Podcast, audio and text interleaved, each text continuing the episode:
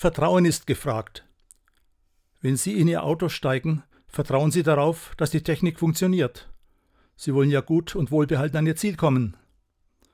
Wenn Sie eine Operation vor sich haben, vertrauen Sie darauf, dass der Chirurg genügend Erfahrung hat.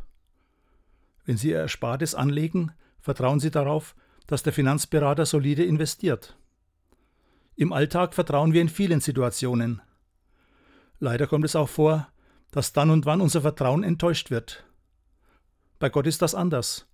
Er ist immer für uns da, in jeder Situation, zu jeder Zeit. Er ist immer unser Vertrauen wert. Und er lädt uns ein, ihm zu vertrauen. Ja, Gottvertrauen ist eine wichtige und wertvolle Hilfe bei der Gestaltung und Bewältigung unseres Lebens. In der Bibel steht eine wichtige Aufforderung.